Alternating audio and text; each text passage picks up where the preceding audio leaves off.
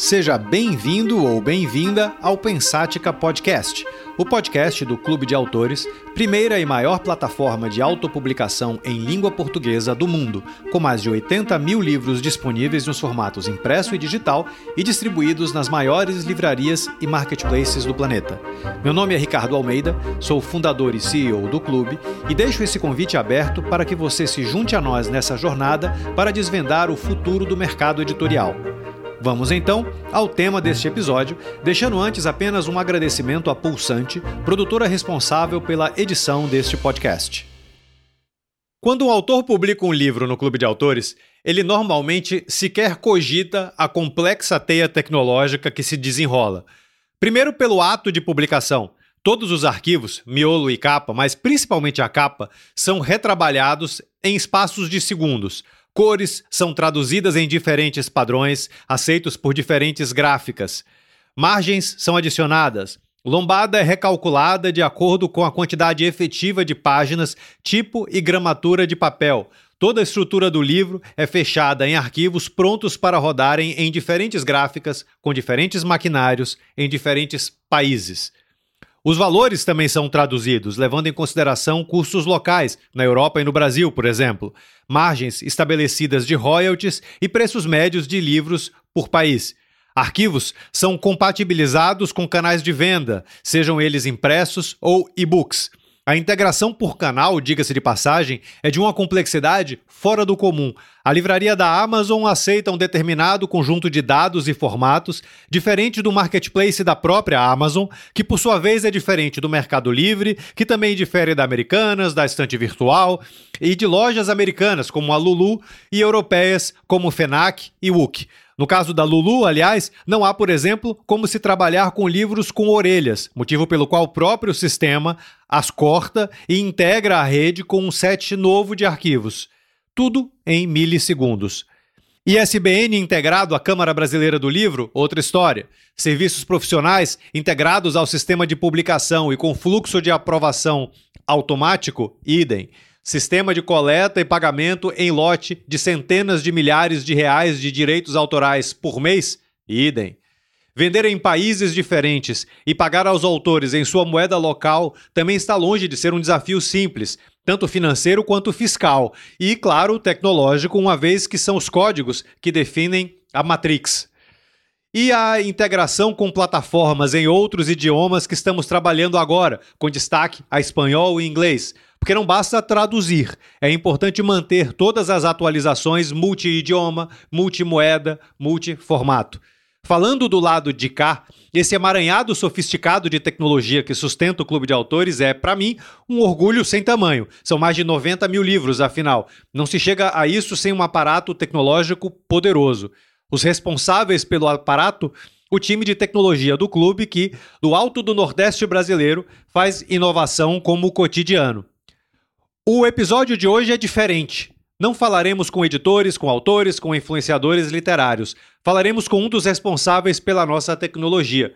Entra em cena Lucas Castro, head de TI do Clube de Autores, que nos contará uma parte importantíssima da nossa história, a construção da nossa expansão pelo mundo. Lucas, meu amigo e companheiro de jornada, seja muito bem-vindo ao lado de cá do Clube de Autores. Beleza, Ricardo. Obrigado aí pelo convite, por estar participando aqui da, desse podcast, Pensática, e tentar esclarecer para o pessoal aí que, que ouve esse podcast como é que funciona um pouco dessa tecnologia e que desafios a gente tem aí pela frente com essa expansão, né, para outros países. É, a, a ideia do episódio de hoje é justamente permitir que os autores entendam um pouco do que acontece por trás das telas. Então, de maneira resumida, a primeira coisa que eu gostaria de te pedir é que contasse o seu cotidiano por trás das máquinas. Tá. Bom, a, é, não existe. A nossa rotina é muito cheia de. Todo dia tem uma coisinha diferente, quer dizer, tem muita coisa diferente. E a gente se divide basicamente em dois tempos. A gente tem um tempo para a gente poder manter o que já existe no clube de autores, né? Correções, melhorias, melhorias de performance, é, resolver problemas com diversos membros da equipe que a gente tem. A gente tem uma parte é, focada em marketing, tem alguém focado em conteúdo, tem alguém do financeiro, tem tradutores, né? Então, hoje o clube de autores é bem grande nesse sentido. E a gente tem que estar tá dando suporte a todos esses, é, todas essas equipes para que tudo flua, né? Então, esse é primeira, a primeira missão que a gente tem, a gente dedica uma parte do nosso tempo a manter, a dar suporte a todos esses envolvidos.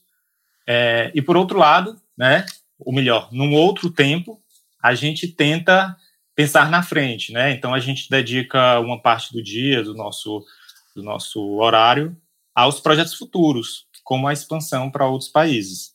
Tá? Entre outras ferramentas que a gente, de repente, a gente vai conversar aqui durante o podcast. Qual é o maior desafio desse cotidiano? O maior desafio. Eu acho que o maior desafio é manter tudo funcionando bem. É. é. Às vezes o Rony me pergunta, e aí, tá tudo tranquilo? Eu disse, cara, tranquilo e frenético ao mesmo tempo. Então, às vezes, para me acalmar, eu até me acalmo demais e começo a ficar meio slow down, assim, bem falando devagarzinho, e eu tenho que dar uma acelerada. É. Mas é muito difícil porque são muitas coisas acontecendo em paralelo e é, o Clube de Autores ele é uma plataforma de tecnologia, tá? A gente publica livros, a gente é, trabalha com uma coisa muito, eu diria, antiga, né? O livro é bem antigo, mas nós somos puramente tecnologia. Então, é, todas, todas essas equipes que estão envolvidas no clube de autores precisam da nossa atenção. E isso é o maior desafio, a gente permitir que todo mundo trabalhe da melhor forma, porque tudo tem que estar tá funcionando bem, assim, conectado, né? É, uma, uma das, antes da gente entrar até na expansão, é, uma das ferramentas mais importantes da plataforma, e se não me falha a memória, foi talvez um dos primeiros projetos grandes que você encabeçou. Eu posso estar errado, mas enfim, me corrija se eu estiver errado. Foi o sistema de publicação de livros, né, com destaque para o estúdio de design de capas. É, é, é, como foi criar essa ferramenta que, se não me falha a memória também, isso foi em 2018, né? 19? Acho que foi 2019 e 2020. É, por aí. É. Como foi criar essa ferramenta e quais as complexidades por trás dela e como que vocês lidaram com isso? Cara, é, foi um desafio muito grande, tá? Foi um desafio muito grande. Quando a gente pensa em tecnologia, é, o desafio está na incerteza. Eu acho que talvez em tudo, né? Mas na tecnologia, quando a gente não sabe é, o, aonde que a gente vai pisar, né? O que que vai acontecer, a gente fica é, é muito difícil trabalhar, de descobrir, né? De, de, de enfrentar, de, de seguir com os projetos. Então, o que, que aconteceu? Nesse projeto, quando eu entrei no projeto, eu, eu recebi né, todo o escopo do projeto já definido e não participei da definição do projeto. Então, ele foi concebido de uma maneira que é, eu, eu, eu, desconfiava que poderia não dar certo, tá? Eu desconfiava que não poderia dar certo. E aí a gente seguiu o projeto bonito, o, o, o estúdio cheio de funcionalidades e tal. Mas quando a gente começou a fazer os testes, as coisas ficaram diferentes, ficaram difíceis, tá? E aí o prazo já tinha corrido, já, a gente já tinha trabalhado por muito tempo, é, e, e, e, ficou inviável, o projeto ficou inviável. Então a gente teve que, que é, meio que dar alguns passos atrás em pouco tempo para que não atrasasse o projeto, o cronograma do projeto. É, e, e, e para fazer isso a gente teve que, que, se virar muito bem, assim, rapidamente, né? A gente criou uma tecnologia que eu tenho certeza que é inovadora. A gente não fez um benchmark, não conhece no mundo um editor de capas como tem aqui no Brasil. É, e aí, depois de vários ciclos, a gente conseguiu fechar esse editor que hoje está funcionando muito bem e é um dos grandes atrativos, eu diria, do clube de autores tá? Mas foi um desafio muito grande. É, até muito grande mesmo. Para o pro, pro ouvinte, para o autor entender, é, é, eu comentei um pouco disso na, na, na, introdução, na abertura, mas tem algo que o, o editor de, de capa permite, que é quando você é publica um livro e você escolhe, sei lá, o papel é, é, pólen de gramatura X com 300 páginas, ele vai te dar o tamanho exato da lombada. É, porque é óbvio que isso vai depender da quantidade de papéis, de papel, né? Do tamanho do livro e da, da, da especificidade, né? Da, da, gramatura do papel. Uns papéis são mais grossos do que outros. É, bom, é, é, então, uma coisa é gerar capa nesse formato, mas você tem uma outra questão. Quando você vai para outros países, por exemplo, quando você sai daí e vai para a Espanha, é, a Espanha não tem papel pólen. É, é, tem um outro tipo de papel semelhante, mas a gramatura é absolutamente diferente. Só que o livro é o mesmo. Então você tem que adaptar o tamanho da lombada à, à nova especificidade de páginas, né? É, de papel. É, é, isso serve de qualquer país para qualquer país. Então, é uma das coisas que o sistema de capa é, acaba permitindo é justamente essa flexibilidade é, de você ajustar tamanho de lombada sem destruir o layout da lombada como um todo. Esse é um dos exemplos, né? Sim, é, e tem vários. Por exemplo, como tu mencionou no início, na introdução, é, quando a gente vende para fora, algumas gráficas não permitem as orelhas. Então a gente tem que cortar. É, então, tem vários detalhes envolvidos que não são perceptíveis para o usuário ali, mas que a gente, do lado de tecnologia, tem que fazer com que funcione para que tudo aconteça bem. Então é, é, é, um desafio muito grande. A gente tem que marcar as linhas de corte, né, direitinho.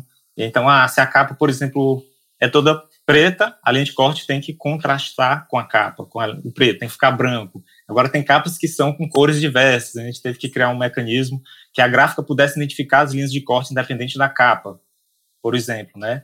É, outra coisa, no projeto inicial, o primeiro protótipo que a gente teve, é, o autor ele poderia fazer a sua capa e no final ele o, o sistema iria exportar um arquivo que seria a capa final. Porém, se o autor quisesse voltar para fazer uma modificação na capa, botar um subtítulo, mudar alguma coisa, ele não poderia naquele protótipo. Então a gente teve que refazer um monte de coisa por trás para que funcionasse, tá? É, e, e, tem uma coisa que eu acho muito interessante do editor de capas do estúdio é que mesmo que você não tenha é, um designer para fazer a sua capa, né, entenda de ferramentas de edição de imagem, você pode fazer uma capa usando as ferramentas que já, já existem no editor. Você pode escolher uma imagem de fundo, a gente tem uma galeria com imagens, a gente pode posicionar o título, subtítulo em, em lugares diferentes na capa, isso com poucos cliques, sem precisar ser um editor de imagens, né? Sem precisar ser um profissional especialista em uma ferramenta de edição de imagens. Então, para muitos autores, eu percebo que isso é muito útil, porque é, é, um sonho de muitos brasileiros e pessoas do mundo todo publicar um livro. E eu tenho certeza que fazer a capa é uma dor ali para o autor, e a gente consegue sanar essa dor em muitos casos. Então, é, é um projeto muito interessante por isso também. É, eu, eu vou passar aqui para o tema de imprevisto, mas antes disso, só para complementar, quer dizer, projetos como esse, é, é um projeto do coração da gente, né? É base do clube, é fazer capas, senão você não tem livro. É, é, e, e, isso é algo que a gente faz, e aliás, qualquer coisa que a gente lança, a gente lança, comemora, mas ao mesmo tempo aquilo ali já está obsoleto. A gente já tem que pensar em, ok, como é que a gente melhora, como é que a gente evolui. Quer dizer, cada frente nova que se abre em tecnologia é também um passivo novo que você tem que administrar. Eu estou dizendo isso porque é, é, muito provavelmente o próximo passo que a gente vai dar já é um passo que a gente está em conversa é, é, com uma empresa parceira que chama Traia. Eu já entrevistei o, o Fábio aqui no, no, no, podcast, que tem um sistema de geração de imagem. É, via inteligência artificial. Então você diz, ah, eu quero uma capa, uma imagem que seja assim, assim, assim, assado. E ele, o próprio sistema da Traia gera uma imagem ali perfeita é, com a, é, a autorização de uso, quer dizer, é, livre de, de, qualquer questão de plágio ou coisas assim, que o autor possa utilizar. E, e, e a Trier já está adaptando a, a, o tipo de imagem que ele gera aos formatos de capa que a gente tem aqui no clube. É, é, então, são coisas que quando a gente fez a ferramenta, o estúdio, é, a gente nem pensava nessa possibilidade. São coisas novas. Enfim, inteligência artificial, tudo bem que já existia, já existe há décadas, mas é, explodiu recentemente. É, é então, enfim, são as coisas novas que vão surgindo. É, mas enfim, deixa eu entrar aqui na, na, na questão de, de, de, imprevistos, né? Porque assim, no mundo de ah. tecnologia, são tão comuns que às vezes dá, dá até para dizer que eles são previstos. Né? Então, eu vou dar um exemplo, que é um exemplo que, para mim, é um exemplo curiosíssimo, é esquisitíssimo, mas real. E, e, aliás, é um exemplo extremamente comum. Né? É, a Amazon Espanha, que é a plataforma que também atende o mercado português, e por conta disso a gente está fazendo a integração direta com eles é, é, exigiu um contato do nada, né? A gente tá. Bom, a gente já está integrado à Amazon brasileira e tudo mais, então em tese deveria ser um negócio simples. É, é, mas ela exigiu um contato telefônico para poder validar a nossa conta na plataforma, mesmo considerando que tudo já estava ali perfeitinho, né? E, e, iniciar a integração com o nosso catálogo, ok? A gente é, é fez tudo, mas eles disseram que precisavam telefonar para a gente. Qual é o problema? A gente não podia ligar para eles, eles tinham que ligar para a gente, mas a Amazon Espanha só pode telefonar para números telefônicos espanhóis. Bom, dito isso, para-se todo o projeto, a gente tem que sair correndo atrás de um chip espanhol para instalar no telefone e aguardar eles ligarem. E apenas depois, e de acordo com o cronograma do atendimento deles, aí sim a gente pode é, é, prosseguir. É, é um exemplo esquisito é, mas coisas semelhantes acontecem com praticamente todos os canais e marketplaces, porque cada um tem as suas próprias, eu vou chamar aqui de burocracias exóticas. Como é que você, é, é, é explicado essa, é, é, sei lá, esse caos, como é que você, Lucas e seu time lidam com esse tipo de imprevisto que, de certa maneira, funciona como uma espécie de bomba atômica jogada no cronograma? A gente tem lá um prazo. Aí acontece um negócio desse. Você tem que esperar alguém ligar. Como é que se vira com isso? Tá, em primeiro lugar, é, eu acho que quando a gente faz um cronograma é, em tecnologia, já sabendo que imprevistos existem, eles são basicamente uma, um caminho, tá? Uma previsão para que a gente possa poder trabalhar e criar estimativas, expectativas e iniciar os trabalhos.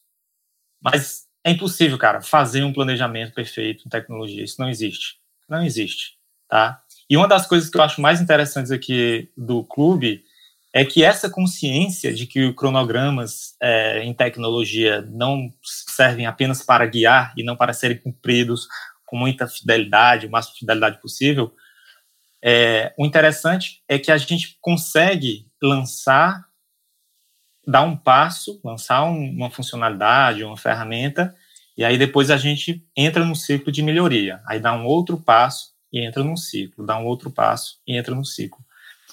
Então, é, eu simplesmente desencano. O cronograma é aquilo, ó, cara, vamos tentar fazer isso em três meses. Uma vez tu me perguntou, cara, quanto tempo? O meu irmão bota em três meses isso aí, que aí a gente se vira dentro desses três meses. E aí a gente vai descobrindo o que é que dá e o que é que não dá ao longo do tempo. Mas vamos botar um deadline, que aí a gente tenta fazer o que for possível no deadline. Isso é interessante, isso funciona em várias equipes ágeis, né?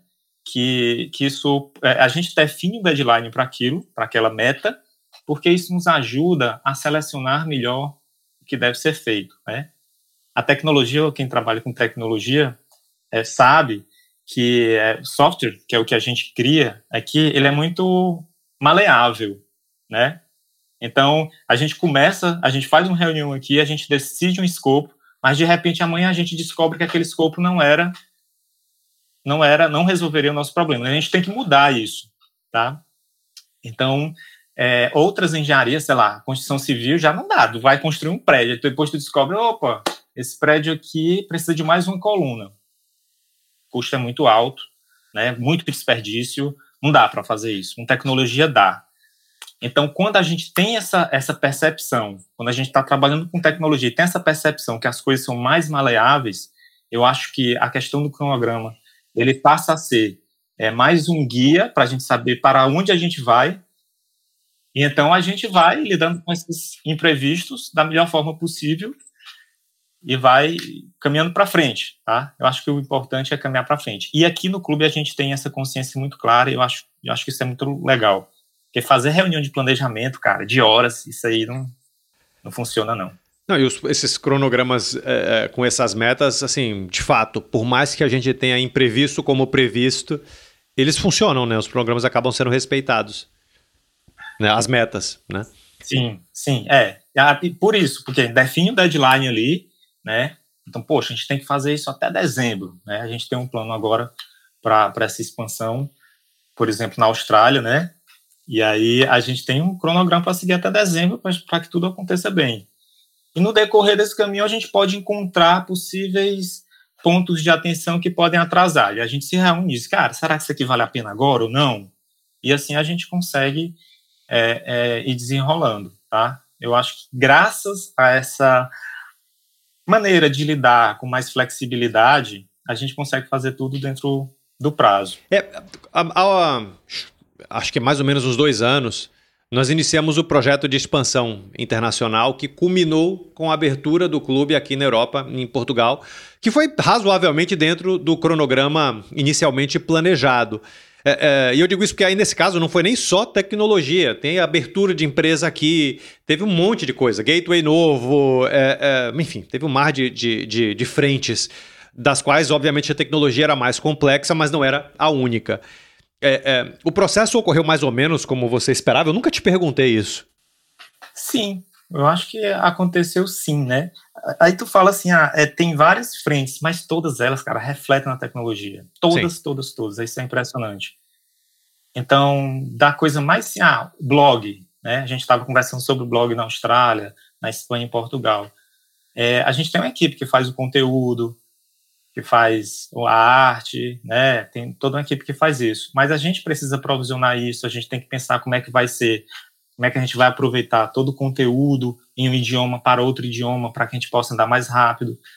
A gente precisa pensar é, como é que a equipe que avalia as métricas de acesso, é, o que, que elas precisam para a gente poder incluir na plataforma, integrações, etc.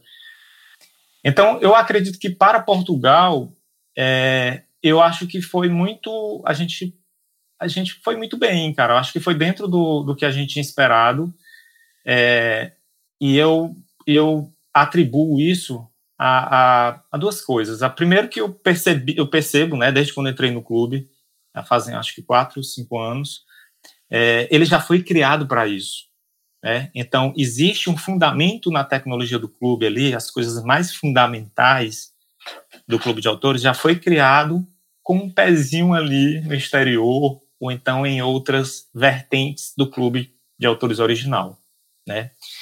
É, então isso de alguma maneira facilita. O outro ponto é essa maneira de a gente trabalhar. Cara, a gente começa assim, a gente tem esse prazo aqui e aí a gente se adapta a esse prazo, né? Porque isso aí permite que a gente priorize melhor as coisas e troque o pneu do carro enquanto ele está andando. Que é isso que acontece. A gente lança em Portugal e ainda que uma funcionalidade ou outra não esteja adaptada à realidade de Portugal, a gente já permite que os autores publiquem e vendem em Portugal. Essa funcionalidade que não tá, que está faltando ainda, a gente pode fazer depois, né? Que não é um não é uma prioridade tão grande para a maioria dos autores. E assim a gente vai levando. Então eu eu acho que foi por esses dois motivos que a gente conseguiu é, atingir esse cronograma como a gente queria. Houve imprevistos no processo de internacionalização que mudaram os rumbos que, ou sei lá, originalmente você tinha na cabeça? Cara, existem imprevistos toda hora, né? Existem. É, mas assim, que mudaram drasticamente, eu diria que não, tá? Eu acho que a maior parte dos imprevistos, mesmo, assim, é quando foge do nosso do nosso campo de visão, né? Então, quando a gente, por exemplo, coloca no, um novo parceiro para trabalhar junto com a gente, isso aí é um, é um ponto de atenção, porque de repente ele tem necessidades que a gente não costumava pensar, né? A gente tem outros parceiros semelhantes aqui, exemplo de gráfico, vamos colocar uma gráfica aqui por, como exemplo. A gente tem algumas gráficas aqui no Brasil parceiras, é, mas as gráficas de Portugal funcionam diferente. Eles usam papel diferente. Eles usam dimensões diferentes. A comunicação é diferente. O horário de trabalho é diferente. E, acima de tudo, o idioma é diferente. Então, é, é, existem esses imprevistos por, por estar trabalhando com terceiros. É, e aí a gente tem que ir tentando levar, assim, né? Tentando resolver é, como a gente pode tá? Mas eu acho que a maioria dos imprevistos, quando a gente pensa em um projeto assim de expansão para um país, como aconteceu com Portugal, agora para a Austrália, a gente tem que ficar ligado nisso, nos uh, que parcerias a gente vai fazer, né? Que integrações a gente precisa fazer, porque esses pontos podem atrapalhar o nosso cronograma.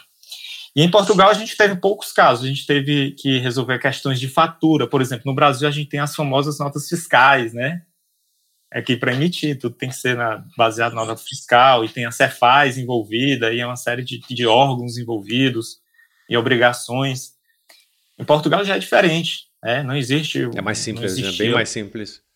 É bem mais simples, mas a gente precisava entender esse contexto, né? Então, essas novidades é que fazem é, com que a gente é, é, tenha que mudar ali um pouquinho ali, de repente, o rumo do projeto. É, é pois é, porque é mais simples, mas até por isso para a gente acaba se tornando mais complexo, porque não é a mesma estrutura, né? É algo de diferente que precisa ser entendido e feito, né?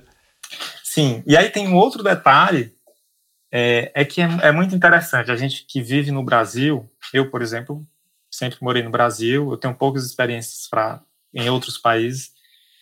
E a gente costuma pensar que, por exemplo, em Portugal, em outros países, as coisas tecnologicamente são muito mais avançadas, né? E a gente percebe que não. De repente, o Brasil ele é um país forte em tecnologia, sim.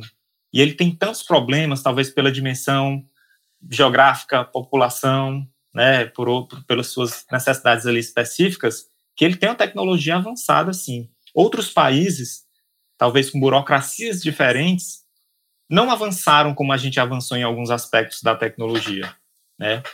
Então, é, a gente, é, de repente, poxa, mas Portugal é assim, no Brasil já é de outra forma. Um exemplo bem claro aqui disso são os votos no Brasil, pô, tem urnas eletrônicas. Isso é inovação mundial, né? Muitos países super desenvolvidos não têm isso ainda.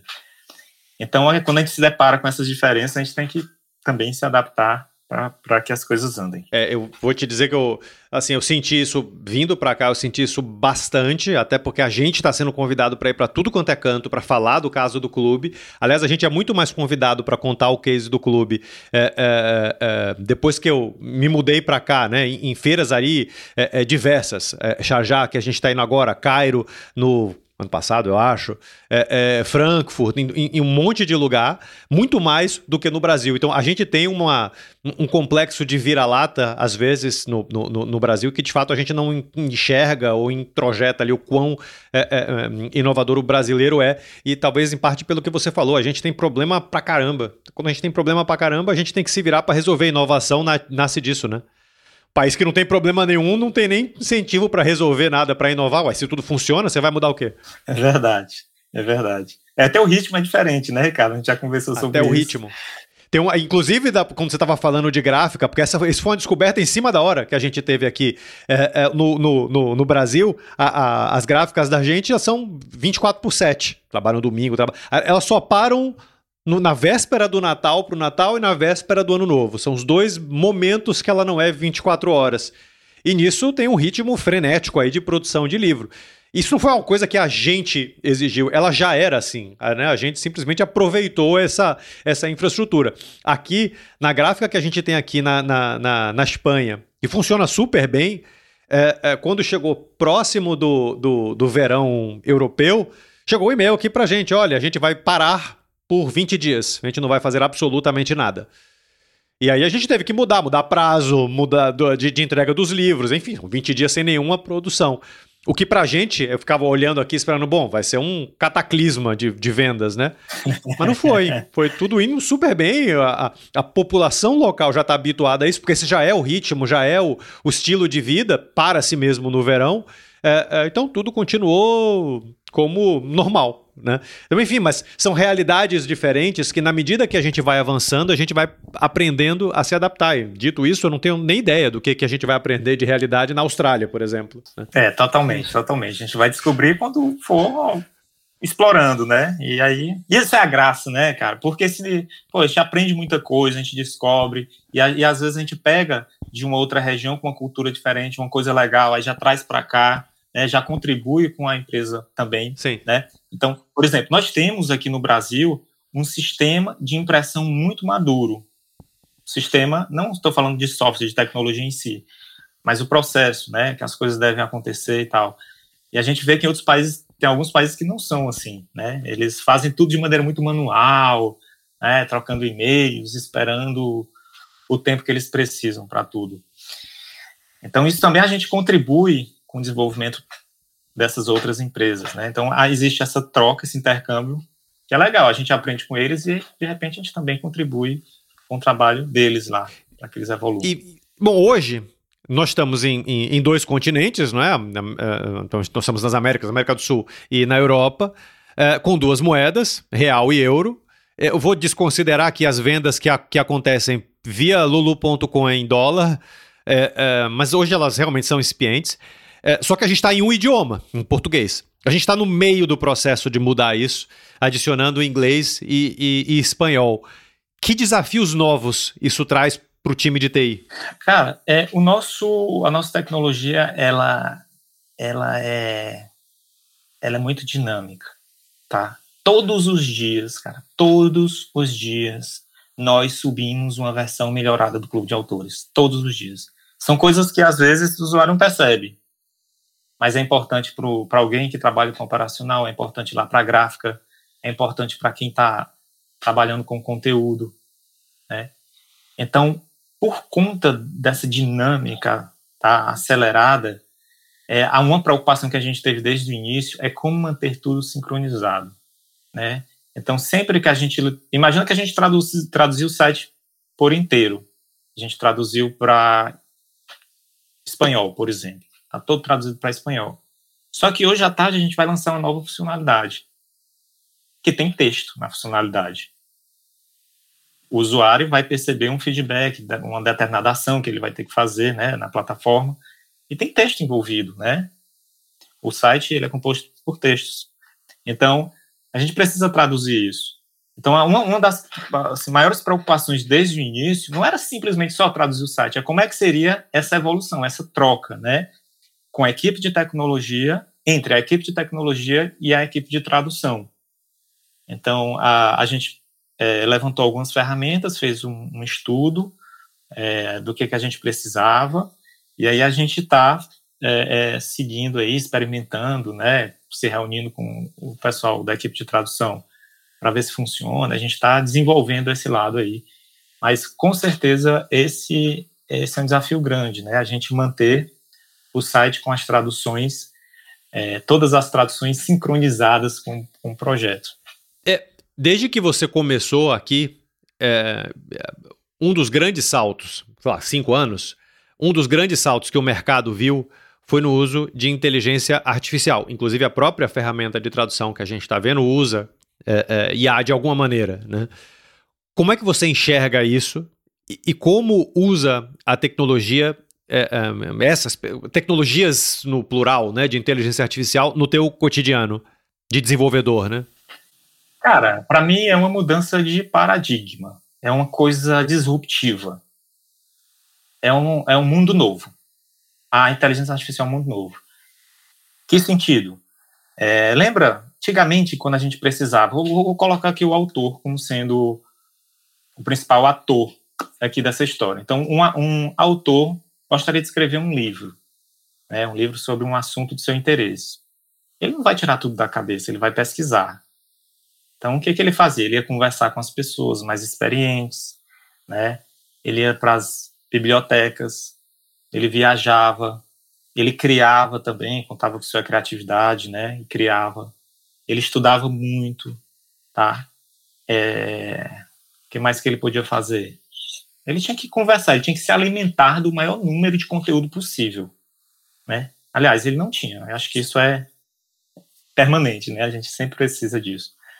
Então veio o Google, né? Veio a internet e veio, vieram as pesquisas como acontece com o Google, as pesquisas na internet.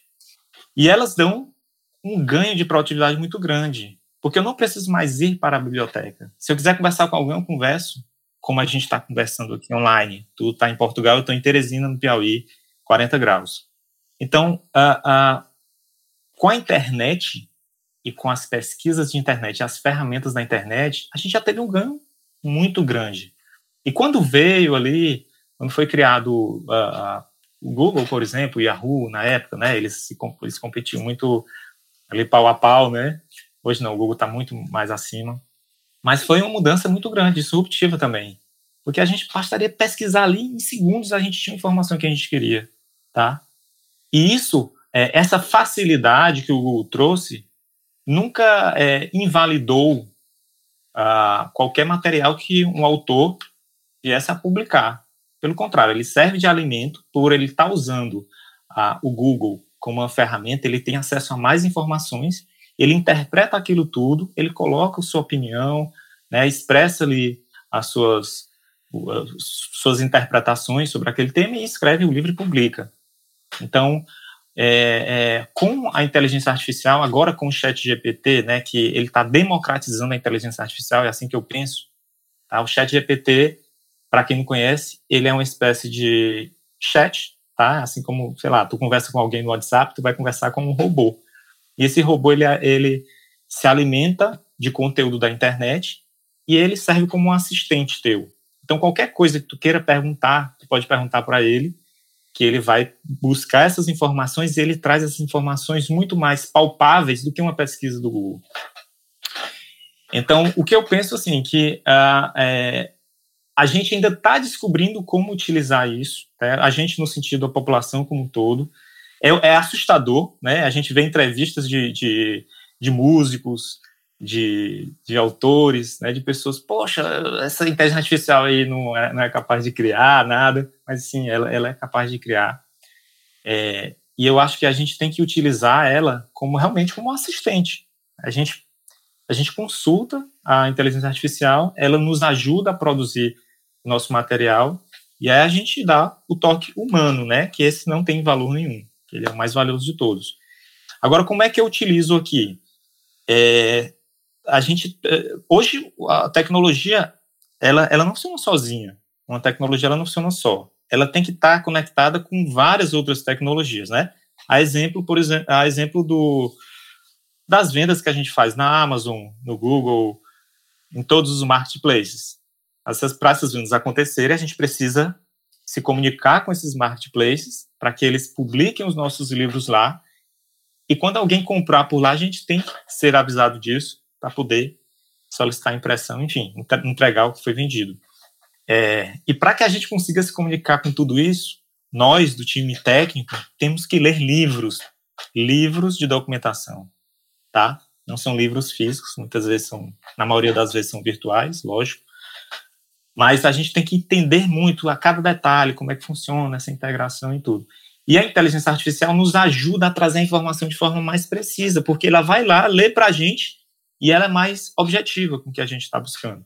Então, hoje, a gente utiliza muito o, o Chat GPT, né, que, que é essa ferramenta que a gente falou, para é, nos ajudar a entender documentação, né, a encontrar soluções ali de tecnologia de uma maneira muito mais rápida. E isso é muito mais produtivo, muito mais produtivo mesmo. É, algumas vezes a gente tem uma dúvida em um determinado assunto, ele consegue nos explicar de maneira mais humana. Porque quando tu pesquisa no, no Google, né, usando o Google aqui como uma ferramenta alternativa a, ao ChatGPT, é, tu faz uma pesquisa, vê anúncio, vem o site que está melhor ranqueado, não necessariamente traz a resposta que tu precisa. É, tem site tendencioso, né? Ele tá te guiando por um caminho porque ele tem um interesse ali de vender determinado serviço ou produto. Então, hoje a gente utiliza realmente como um assistente e tem ajudado muito, muito, muito a gente em alguns projetos. E é muito interessante. Eu acho que todo mundo, cara, todo mundo, assim, não só tecnologia, mas advogado está se utilizando muito bem disso. É, enfim, é, publicitário usa muito isso. Eu vejo isso, algumas matérias sobre isso. E eu acho que os autores também poderiam experimentar porque seria uma forma de se alimentar de informações ali, de pesquisa, bem interessante. Eu, eu vou te contar um caso que eu, descobri na semana passada, conversando com um historiador daqui de, de, de Portugal, e ele comentou comigo, assim, tem uma, uma, um volume de romances históricos muito forte, é um dos gêneros mais lidos e mais produzidos aqui. Bom, tem, enfim, um país que existe há mais de dois. Não como país, mas como. Bom, o país em si existe há o quê? 900 anos, mais ou menos isso. É tempo pra caramba. Daí você tem um monte de romance histórico. E uma das coisas que ele falou foi que tem toda uma corrente de historiadores que hoje é, é, prega que se você quer escrever sobre o passado, principalmente o passado mais remoto de um lugar, hoje o pior que você pode fazer é visitar esse lugar. É, é, explicando melhor, é, tem uma, uma, uma, vila, uma cidadezinha é, é, nas montanhas aqui, é, que é Sintra. Sintra hoje, se você é, entrar, é uma vila extremamente encantadora, toda romântica, com um monte de bequinho bem cuidado e flores é, é, e, e, fontes bonitinhas, um castelo maravilhoso em cima, uhum. que é o Palácio da Pena. enfim, é um dos lugares mais bonitos é, é, e românticos mesmo, é, é, provavelmente do mundo. E aí você vai escrever alguma coisa, você vai escrever um livro que se passou na Idade Média de Sintra. Se você vai para lá, você imediatamente é contaminado com aquele clima. Só que a Sintra da Idade Média não tinha esse palácio lá no topo, é, era absolutamente sombrio. É, é, era um dos epicentros é, de disseminação de, de, de, de peste bubônica é, é, justamente pelos becos, pela umidade, é, pela absoluta falta de higiene do local. É, era muito perigoso de todas as formas. Se você caçar, ali era tudo mata real. Se você fosse atrás de comida, o que era uma necessidade, porque a fome era grande, é, é, você estava caçando nas terras reais e você era preso e, enfim, executado ali sumariamente. É, quer dizer, era um outro clima. Então é muito mais fácil você entender como é que funcionava a Sintra para um eventual livro que se passe lá no passado, usando ChatGPT e o Google e usando basicamente as ferramentas que vão te devolver textos descritivos, do que indo no local, é, é, que já é, enfim, é, tem uma. Alguém que eu me esqueço agora quem foi, falou que o passado é, é, é um outro lugar. É, é, e de fato, é, é, é, um lugar absolutamente diferente, né? Então tem um pouco a ver com o que você, com o que você falou. Sim, sim, verdade. É, é, não, não, dá, cara. Tu sofre muita interferência humana e política, né? De, de, transformar aquele lugar que, como tu falou, era um lugar que não tinha energia muito boa, não, pô. Era um lugar que tinha, né? Tu falou e me, me remeteu ao mercado lá em Salvador. Sim. Então, o que aconteceu de bizarro, de de duro lá naquela época, né, escravidão e etc., hoje é um ponto turístico. Não dá. Se tu quer saber sobre o Brasil, não vai lá não, pô. Vai lá, vai. Talvez um livro mesmo, vai precisar no GPT, na Wikipédia, mas não é indo para lá, com certeza. Tu vai voltar de lá com berimbau e com a barriga cheia que de Que não é de todo mal. Dizer que eu sinto sobre... muita falta disso estando aqui. Não, pelo contrário. É exatamente isso. Tu vai sair de lá satisfeito nesse sentido. Agora, uma visão histórica contaminada. Eu é. não sei se... É, a, a, é. Além da, da internacionalização, nós temos dois grandes desafios que ainda nem falamos de maneira mais aprofundada. Talvez não seja nem o momento ainda da gente falar, mas eu queria lançar aqui. É, uma é a narração de livros, é, é, e a outra é a tradução de livros. As duas com a participação forte de inteligência artificial. Não é a gente que vai produzir tudo, então, narração, a gente já tem parceiro é, é, que está trabalhando e expandindo essas áreas, ainda não está no ponto certo, mas eventualmente vai chegar. E, e para tradução, já há empresas que fazem isso é, é de uma maneira também automatizada. Também é, não, não diria que estamos prontos, mas eu também tenho muito pouca dúvida de que, principalmente para livros mais técnicos, uh, uh, a gente não acabe chegando lá num futuro, enfim, próximo. Seja como for, a gente está falando de um uso muito forte de inteligência artificial na cadeia produtiva editorial. Como é que você enxerga isso? Eu acho totalmente viável, palpável, a curto prazo. Eu vejo muito dessa forma. É, eu acho que existe um mau entendimento com a inteligência artificial, que é o seguinte: é, eu acho que até de medo mesmo dos humanos serem substituídos, eles fazem uma, uma avaliação muito precipitada, tá? Então, se hoje tu vai solicitar uma ajuda da inteligência artificial, no primeiro erro que tu encontrar, tu já condena a inteligência artificial. Mas ela não está ainda aqui para substituir, não. Ela está para nos auxiliar. Então, ela consegue fazer em segundos algo que tu levaria horas, talvez dias. Ela faz muito rápido. Como é que tu quer que ela te traga a solução perfeita? Como é que tu, tu ao menos, né? Porque tem muita gente que faz uma pequena pergunta para a inteligência artificial e ela traz uma resposta, ah, não tá, tá certo não, mas tu explicou bem o que, que tu queria, tu deu exemplos, tá? Então, que ela funciona baseado nisso, né? A gente chama de prompt, que é a pergunta que tu faz para ela e tu pode dar exemplos e tu pode ainda dizer, é, colocar uma temperatura como um parâmetro, dizendo se tu quer uma coisa mais genérica ou mais específica, se ela pode arriscar muito ou não na resposta.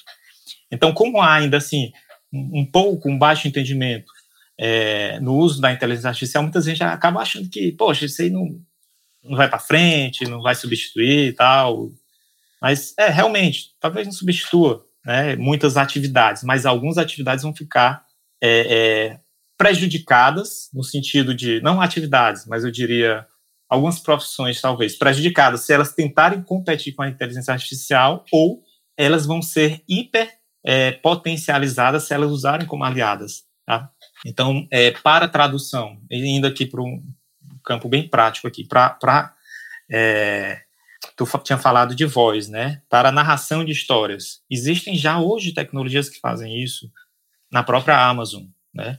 Então, assim, estou falando Amazon, muita gente entende que a Amazon vende só, é só uma loja online, né? Que inclusive vende os livros do clube de autores.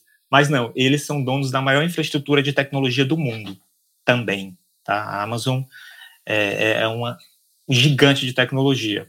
É, e eles possuem ferramentas e eles disponibilizam ferramentas que fazem a leitura de textos com voz, com voz, e aí você pode escolher até a voz que você quer que a narração aconteça. Então, eu vejo isso tudo muito próximo. Eu, eu vejo para narração, eu vejo para criação e edição de capa, eu vejo próximo. É, para tradução, poxa, quem nunca usou um Google Translate da vida? Ajuda. Ah, mas vai traduzir o livro todo? Não, cara, faz o 80%, o grosso, aquilo que, que é básico. Depois tu vai lá pincelando os detalhes e vai ajustando. Então, para todas essas áreas, eu acho possível, inclusive para o próprio autor também como uma ferramenta de suporte às suas pesquisas. Tá? Eu acho que, que é, ela logo, logo a gente vai ter vários pontos de conexões com inteligência artificial e, no clube de autores. E eu vou complementar aqui com uma coisa. Tem uma, um, um, um benefício, um ponto importante para a gente, né? Falando do clube, da gente ter é, é, se internacionalizados, é um efeito colateral é, que é, foi para mim, pelo menos, foi inesperado, mas que está sendo fabuloso. É, é, que de repente você como é que eu vou colocar isso? Você deixa de ser uma empresa brasileira e você passa a ser uma empresa global. E, e o que, que me aconteceu hoje de manhã cedo? É, é, então, primeiro, eu acordei, tinha um e-mail é, de um cara que é uma, uma, uma empresa indiana que soube da gente a partir de algum lugar que está falando que a gente vai estar tá agora, né, daqui a pouco na feira de Frankfurt, conheceu o clube é, e quer conversar com a gente porque ele tem uma ferramenta, uma plataforma de tradução de livro, especificamente de livro, em escala automatizada que ele quer apresentar para a gente. Então, é, é, é, veja, no final, a, a, tecnologia e a inovação como um todo, ela é uma coisa absolutamente global. E quando você se abre para isso, você vai descobrindo coisas. Pode ser que não dê nada, pode ser que essa ferramenta não funcione, mas pode ser que dê. Pode ser que ela seja uma, sei lá, uma, uma, uma roubo de gênio. É, é, mas o fato é que é uma empresa brasileira uh, que, ao estar na Alemanha, lá em Frankfurt, vai conversar com uma empresa indiana que vai dar uma solução ou vai propor uma solução para traduzir de uma maneira automatizada para todos os idiomas uh, todo o acervo de livro que a gente tem aqui. E ao fazer isso, a gente começa a, a vender em idiomas nativos para Austrália. Uh, ou pelo menos os idiomas mais utilizados, os idiomas oficiais, na, na, na, na Austrália e em todos o, todo esse mar, essa colcha de retalho de países e línguas que a gente tem aqui na Europa, só para começar, né? Então, é, é, esse tipo de coisa é, é, é, fabuloso. Quer dizer, a inteligência artificial e, na verdade, os saltos da tecnologia tem muito a ver também é, é, com você se colocar aberto a tudo que pode surgir é, no mundo inteiro. E aí eu vou voltar para uma das primeiras coisas que eu falei. Tudo que a gente, cada frente dessa, acaba somando mais um projeto aí para o teu time, é, mais um passivo a ser administrado também aí para o teu time, mas enfim, a evolução é, é assim, né? É, cara, eu digo que, que tecnologia, ele é um, é um bicho vivo, cara. É um, é um animal, é um ser vivo, tá? Não é assim, fiz o site Clube de Autores, pronto, tá tudo feito, tudo vai acontecer. Não é, cara. Todo dia a gente faz uma mudança, uma melhoria, integra com outro parceiro, descobre que alguma parte dessa integração não funcionou. Então a gente corrige, aí a gente recebe um feedback de um autor, de uma coisa que podia ser melhor, aí a gente descobre que isso aumenta em 5% as vendas, e aí a gente vai trabalhar em cima disso. Então, é, é, isso é muito legal, que ele é um, é um, é um bicho, é um, é, um, é um bicho vivo, e aí você tem que estar tá alimentando, você tem que estar tá, é, é, melhorando e não pode parar, né? E só vai crescendo, cara. E eu não chamaria de passivos, não, isso, tá? Eu não, eu não chamaria, não, porque o impacto de cada frente dessa é tão grande que ele, esse passivo se torna um, um ativo. É verdade. Assim, que não, não, tem, não tem tamanho. Então, é muito interessante, é muito interessante entender, a gente poder se expor, né? Porque no Brasil parece que a gente fica fechado, né, cara? Que no Brasil a gente estava fechado às possibilidades. É interessante. O Brasil é tão grande, mas ao mesmo tempo a gente é tão preso ao que existe aqui dentro. E aí, quando tu deu o passo para Portugal, abriram milhares de oportunidades interessantes para o clube. E para os Lucas, para a né? gente finalizar, indique um livro para os autores que quiserem conhecer melhor a, a, a, as mentes dos nossos gênios de tecnologia. Cara, tem, eu tenho um livro aqui. Eu não sou muito leitor de biografias, né? É, acabo é, a maior parte dos livros que eu leio são livros técnicos ou curiosidade de tecnologia, é mais voltado para isso mesmo. Mas eu tenho um livro aqui que é um livro do Steve Jobs, né? Eu acho que falar de tecnologia sem o Steve Jobs é, seria um, um, grande falha, porque ele é um dos maiores visionários da tecnologia, se não o maior, né, o mais conhecido, pelo menos. Então tem um livro, esse livro Steve Jobs, O Homem que Pensava Diferente. Ele não é a, a biografia oficial, tá? É o livro da Karen Blumenthal, né? não sei se é assim se pronuncia o nome dela, mas é um livro com a leitura tranquila, agradável, é, que nos ajuda a entender um pouco como foi a vida do Steve Jobs, criador da Apple, e de outros produtos que a gente conhece hoje. É, e é bem interessante, eu recomendo esse livro. É, é, existem outros mais, mais densos, tá? Mas esse aqui, ele é meio que ele, a, a, autora pesquisou em várias fontes e fez um livro com a leitura bem tranquila para quem não conhece o, o, Steve Jobs. Mas tem um outro autor é, chamado Walter Isaacson, tá? com dois A's. E esse cara é, é, um biógrafo que fez a biografia oficial do Steve fez Jobs. Fez o Elon Musk agora, né? Fez a do, do Elon Musk, do Bill Gates. Então, se tu procurar por esse cara na Amazon, dá uma olhada nos livros dele se tu quiser saber um pouquinho sobre a, a mente, a mente dos gênios da tecnologia, com certeza tu vai ter muito material massa para tu ler ali. Lucas, muito obrigado pela tua participação. Faz tempo que eu queria gravar esse episódio. Eu, eu acho que é importante pra caramba pro autor entender o que existe por trás da plataforma, quem faz e como as coisas realmente funcionam. E, putz, ninguém melhor para explicar isso do que você, que é o head de TI é, é, aqui da gente. Bom, a gente tem mais uma porrada de reunião daqui para frente, porque o dia já começou cheio de imprevistos, cheio de bomba, cheio de porrada pra gente resolver. Então eu vou dizer um até já para você é, é, e pro ouvinte. Obrigado e até o próximo episódio. Beleza. Obrigado, Ricardo. Foi um prazer. E a gente se encontra naquela sala ali do lado para resolver os pepinos do dia. Um abraço. É isso. Tchau. Tchau, tchau.